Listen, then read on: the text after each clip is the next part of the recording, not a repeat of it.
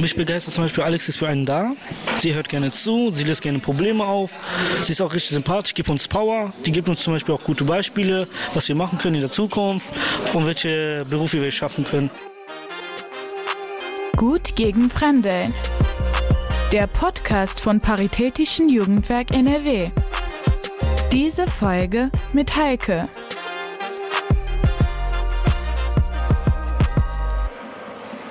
Heute mit einer Folge aus Gelsenkirchen. Gelsenkirchen, das ist natürlich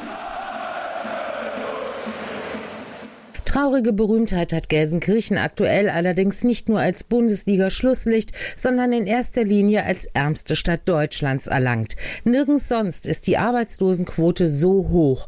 Grund ist der Niedergang der Schwerindustrie, das Ende des Bergbaus Ende der 90er Jahre. Die Bevölkerung hat sich seitdem fast halbiert, ganze Siedlungen stehen nahezu leer und gammeln vor sich hin. Und Gelsenkirchen hat laut Integrationsmonitoring NRW einen überdurchschnittlich hohen Anteil an BewohnerInnen mit internationaler Geschichte. Die Kinder und Jugendlichen bis 16 Jahre liegen in dieser Bevölkerungsgruppe demnach 10 Prozent über dem Landesdurchschnitt. NRW-weit liegt der Durchschnitt zwischen 13 und 16 Prozent. In Gelsenkirchen sind es zwischen 13 und 29 Prozent. Ihre Familien kommen ursprünglich aus der Türkei, aus Syrien, Ägypten und dem Libanon, aber auch aus Rumänien, Albanien und dem Kosovo. Viele von ihnen leben mit ihren Familien in den ehemaligen Bergarbeitersiedlungen, zum Beispiel in der Katernberger Siedlung an der Stadtgrenze zu Essen. Sie ist sozialer Brennpunkt mit hoher Kriminalitätsrate. Alexandra Garkisch, Erlebnispädagogin, betreut dort seit 2016 für den Ziegenmichel e.V. das Projekt Integration mit Tier. Das wird im Rahmen von Gut gegen Fremdeln vom Paritätischen Jugendwerk NRW finanziert. Ich treffe Alex in einem Café in der Innenstadt. Die Atmosphäre in der Siedlung beschreibt sie mir als sehr abgegrenzt. Also das Spezielle ist einmal, dass Menschen in verschiedenen Häusern wohnen, die nicht unbedingt miteinander klarkommen, aus kulturellen Hintergründen. Dadurch, dass die Vermieter nichts tun, gibt es keine Klingeln, keine Briefkästen, überall liegt Müll rum. Es kommen einfach Autos an und laden einfach Berge an Müll ab. Ja, ich denke, das Problem für die Kinder ist natürlich, dass die keinen Besuch bekommen von Kindern aus ihrer Schule. Sei es, weil sie nicht möchten, dass sie besucht werden, sei es, dass den Eltern es peinlich ist, sei es, dass die Eltern das einfach gar nicht wollen. Man bleibt unter sich. Ich bin sozusagen, ja, ich sage mal, das Fenster zum Hof. Ne? Ich äh, komme dahin und äh, bringe die Außenwelt in die Katernberger Siedlung mit meinem Sein, so wie ich bin. Und das macht sie vor allem dadurch, dass sie die Kinder aus der Siedlung rausbringt. Ich bin die Tür in die Welt für die Kinder. Das heißt, die Eltern möchten nur, dass die Kinder die Siedlung verlassen, wenn ich dabei bin. Und dann können wir überall hin, weil sie mir mittlerweile so vertrauen, dass das gar nicht mehr in Frage gestellt wird. Und das ist für die Kinder natürlich auch dann einfach der Anreiz. Die Alex ist da und dann wissen sie gleich, jetzt geht's los ins Abenteuer. Das Abenteuer ereignet sich vor allem auf dem Weg zu und an den Ankerpunkten, die der Ziegenmichel e.V. für Kinder und Jugendliche in Gelsenkirchen aufgebaut hat. Der Ziegenmichel macht sich für die Integration von Kindern und Jugendlichen mit Fluchtgeschichte stark. Dabei setzt er auf Natur- und Erlebnispädagogik, steht für Nachhaltigkeit, Vielfalt und Teilhabe. Herzstück ist der Ziegenmichel Hof mit seinen Tieren und Nutzgärten. Den gibt es schon seit 20 Jahren. 2008 ist ein Abenteuer und Wasserspielplatz im Nordsternpark dazugekommen. Und 2011 wurde dann im Revierpark Nienhaus eine offene Kinder- und Jugendeinrichtung mit integrativem Café eröffnet. Das alles sind mögliche Ausflugsziele für Alex und die Kinder aus der Katernberger Siedlung. Also ein normaler Tag sieht aus, dass ich am einem Donnerstag in die Siedlung komme und meistens sehen mich da schon ein oder zwei Kinder, stürmen auf mich zu, rennen weg, holen andere Kinder, bis wir dann irgendwann zwölf Kinder bis 15 Kinder sind. Manchmal sind es mehr, da muss ich welche dann leider zurücklassen, weil ich das nicht beaufsichtigen kann. Dann wird erstmal begrüßt und erzählt und abgestimmt, was wir tun. Dann wir haben die Möglichkeit, dass wir auf den Ziegenmichelhof gehen. Dort können wir reiten, dort können wir Tiere füttern. Entscheiden sich die Kinder für die Kinderburg, dann steht uns ein Spaziergang durch den Wald bevor. Hier gibt es Lamas, Catcars, Spielplätze, leckeres Essen und eine Eisenbahn, die manchmal betrieben wird. Oder die andere Möglichkeit ist, das wird im Sommer besonders gerne genommen, dass wir zum Kinderland laufen. Das ist direkt in der Nähe vom Ziegenmichelhof, nämlich im Nordsternpark. Da gibt es einen Teich, wo wir gerne Steine flitschen. Da gibt es einen großen Wasserspielplatz, wo die Kinder im Sommer tatsächlich auch schwimmen können. Also das Wasser geht bis zu den Knien. Und ansonsten gibt es einen weitläufigen Spielplatz, wo die Kinder nach Lust und Laune rennen können. Die Ausflüge zu den Einrichtungen des Ziegenmichel geben den Kindern die Möglichkeit, Natur und Tiere hautnah zu erleben, sich frei in der Landschaft zu bewegen, mobil zu sein und ihren Bewegungsspielraum zu erweitern. Und auf diese Weise auch zu erfahren, dass Gelsenkirchen mehr ist als die Katernberger Siedlung mit ihren Konflikten und ihrer grauen Hoffnungslosigkeit. Die Siedlung ist ganz gut gelegen, was eben die verschiedenen Wirkungsstätten des Ziegenmichel e.V. angeht. Und dadurch, dass halt jede Woche ein Gang gegangen wird, verknüpfen die Kinder damit natürlich Emotionen und Erinnerungen und verorten sich dadurch in Gelsenkirchen. Weil wenn du nur immer in diesem Ghetto bist, dann kommst du nicht an.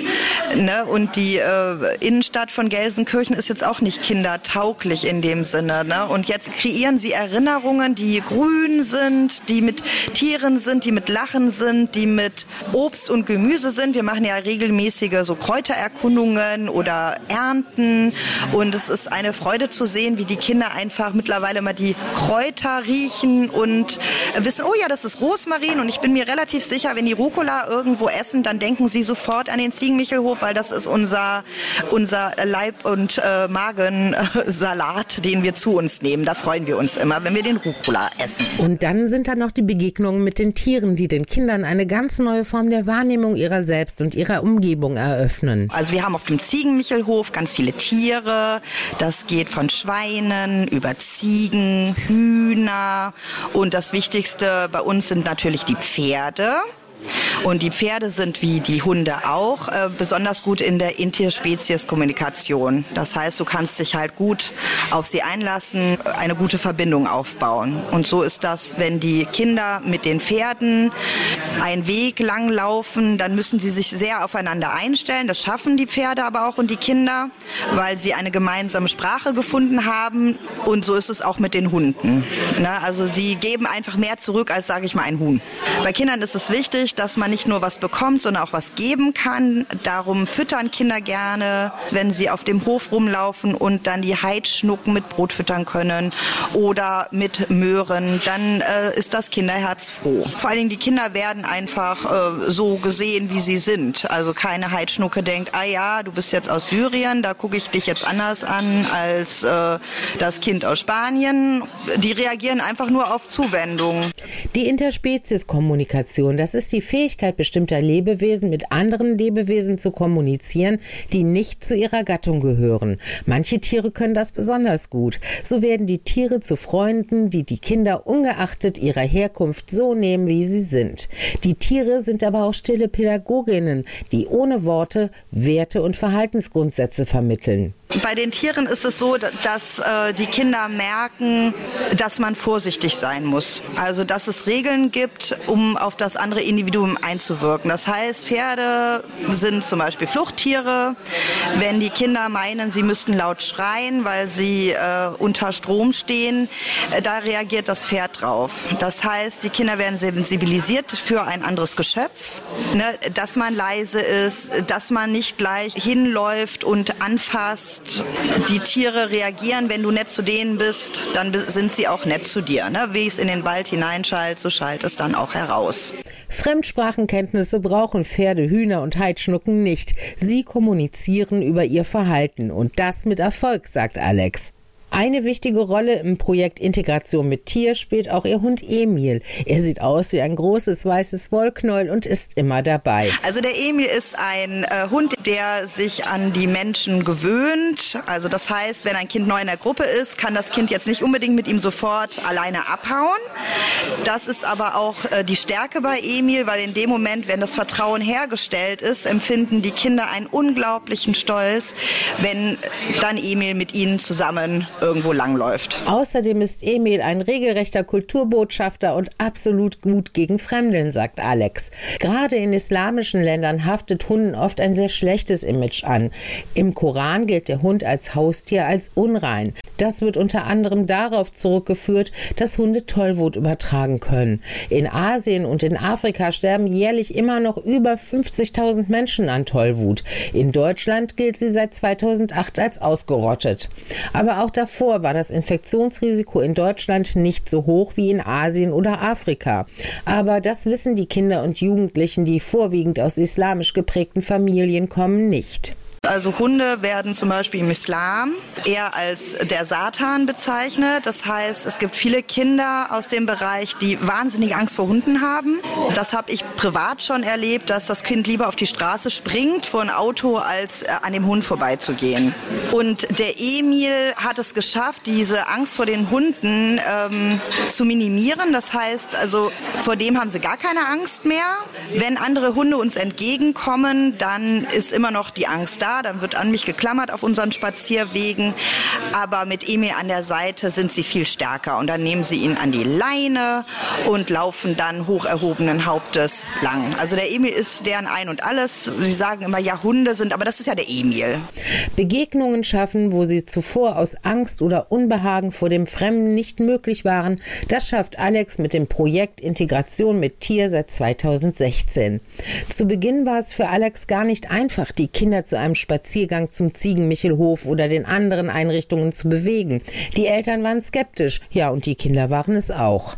Das fing an damit, dass ich erstmal überhaupt versuchen musste, die Kinder aus der Siedlung rauszubekommen. Und da war der Wald äh, völlig öde und der Bauernhof auch. Und da hatte man eigentlich gar keine Lust. Und ich habe sie, glaube ich, mit Eis gelockt. Eis geht immer. Und dann sind wir spaziert und die Kinder haben gestöhnt. Wie lange ist es denn noch? Und nee, wollen wir nicht. Wenn die Kinder das nicht kennen, dann können sie auch nicht wissen, wie gut es ihnen tut. Und im ersten Jahr habe ich geschafft, dass sie auf einmal äh, Bedarf hatten, wirklich zu sagen, oh, wir wollen jetzt aber auch noch hier kurz im Wald, bevor wir dann da zum Eis gehen. Das waren kleine merkliche Erfolge und das hat sich jetzt lustigerweise auf die Geschwisterkinder schon transportiert. Also ich fange jetzt nicht mehr bei Null an, sondern die neuen Kinder, die dazukommen, die sind schon sozusagen durch ihre Geschwisterkinder angefüttert.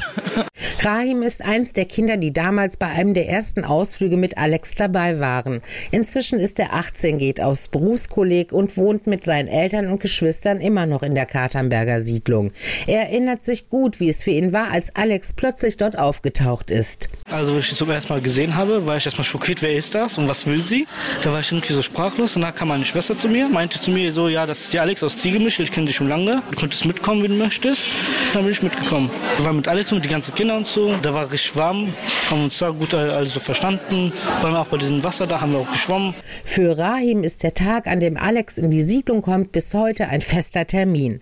Mittlerweile ist er aber nicht mehr nur Teilnehmer, sondern freiwilliger Helfer. Er begleitet Alex und die Kinder bei den Ausflügen und er ist auch an allen anderen Tagen in der Woche für die Kinder ansprechbar, hilft ihnen zum Beispiel bei den Hausaufgaben.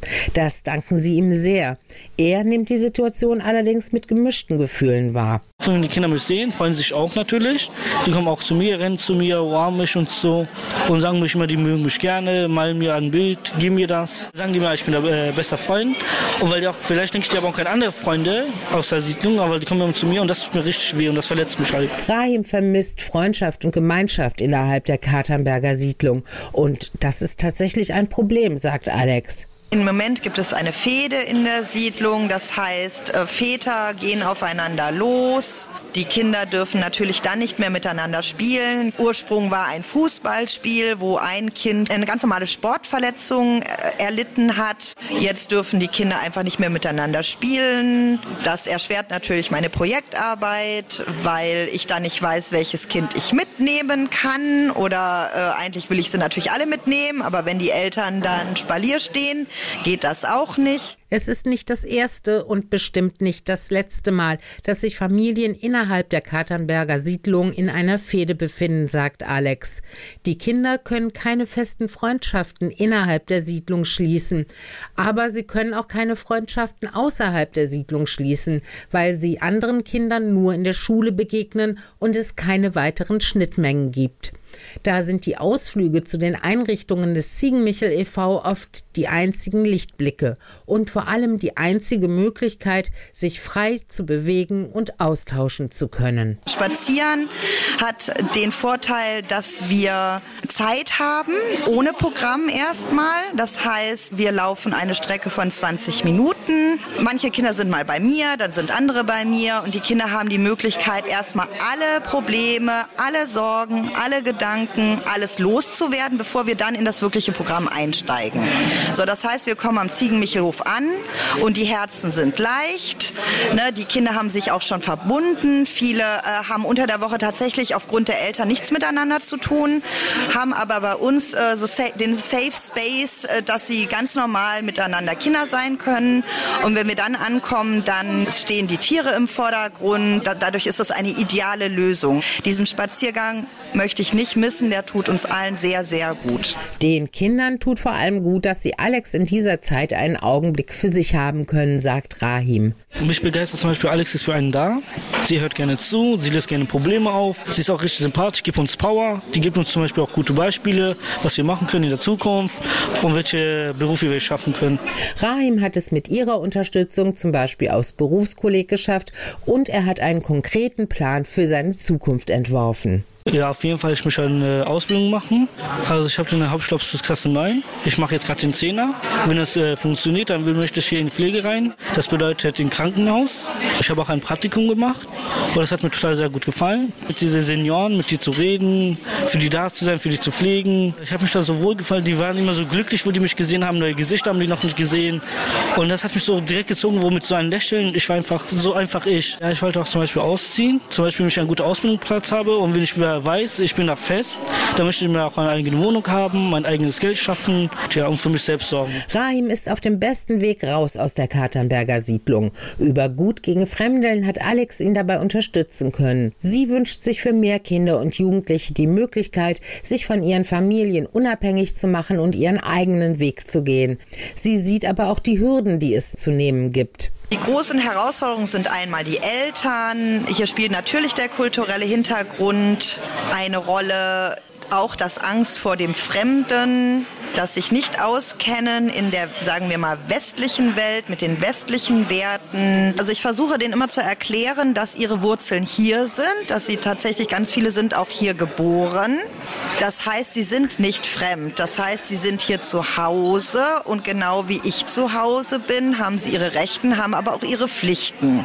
Das bedeutet, wir bringen uns gemeinsam in eine Gemeinschaft ein. Wir sind eine große WG sozusagen. Und in dem Moment, wenn die Kinder merken, dass sie mit offenen Armen angenommen werden, ab dem Moment ist alles gut. Aber durch die Angst, die die Kinder in sich drin haben, setzen sich sie sich selber raus aus der Gesellschaft und haben auch kein Vertrauen, dass sie positiv angenommen werden. Dieses Vertrauen geben ihnen Alex und die Tiere über das Projekt Gut gegen Fremdeln. Und Alex spürt, dass es ganz langsam Früchte trägt. Was mich wirklich stolz macht, dass ich in die Siedlung komme, die Kinder auf mich zulaufen und Alex rufen, die Alten vor ihren Häusern sitzen und ein freundliches Nicken mir entgegenbringen, ich ohne Gefahr in der Siedlung mich aufhalten kann. Und dadurch, dass ich die Kinder jetzt schon so lange begleite, dass ich die Veränderung der Kinder merke, dass sie sich mehr zutrauen, dass sie auf einmal Träume und Wünsche haben. Haben die Mädchen früher nur von Heirat geredet, überlegen sie jetzt, welche Ausbildung sie machen? Oder ob man nicht vielleicht doch auch studieren könnte, weil man ja vielleicht dann doch auch Polizist werden möchte. Es wird über Reisen gesprochen, es wird über eigene Wohnungen gesprochen. Ja, es ist, als wenn die Welt von den Kindern größer geworden ist.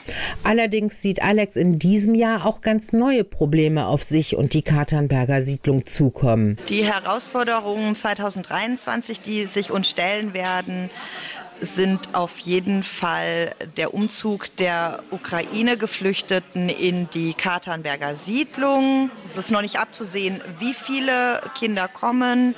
Da haben wir natürlich dann Sprachprobleme, da haben wir aber auch Integrationsprobleme, weil das nochmal eine ganz andere Kultur ist. Es gibt, was das angeht, tatsächlich Fremdeln. Und äh, da weiß ich, dass äh, da die Arbeit ganz wichtig sein wird, einen Kontakt zwischen den ukrainischen Kindern und den Kindern aus der Katernberger Siedlung herzustellen. Ich sehe dem Ganzen positiv entgegen, weil ich die Kinder kenne. Die haben ein großes und gutes Herz. Aber da muss erstmal der erste Schritt gemacht werden. Von Elternseite, von der Schule, von den Kindern selber. Man fremdelt ja nicht von der einen Seite, manchmal fremdelt man einfach auch von beiden Seiten. Umso wichtiger ist da die Unterstützung durch das Paritätische Jugendwerk NRW, sagt Alex. Der Fördertopf ist unglaublich wichtig. Ohne den könnten wir vom Ziegenmichel e.V. die Arbeit nicht so tun, wie wir sie tun. Die Kinder werden in Zukunft immer mehr werden, die Zahlen werden in Zukunft auch weiter ansteigen. Die Arbeit muss vertieft werden und mein großer Wunsch ist, dass wir noch eine intensivere Beziehungs- und Vertrauensarbeit leisten können. Mein Wunsch wäre, dass es nicht mehr einen Termin gibt, sondern zwei Termine, damit wir das Netz, das Vertrauensnetz noch enger stricken können. Gut gegen Fremdeln. Der Podcast von Paritätischen Jugendwerk NRW. Wir bedanken uns für die Unterstützung beim Ministerium für Kinder, Jugend, Familie, Gleichstellung, Flucht und Integration des Landes NRW.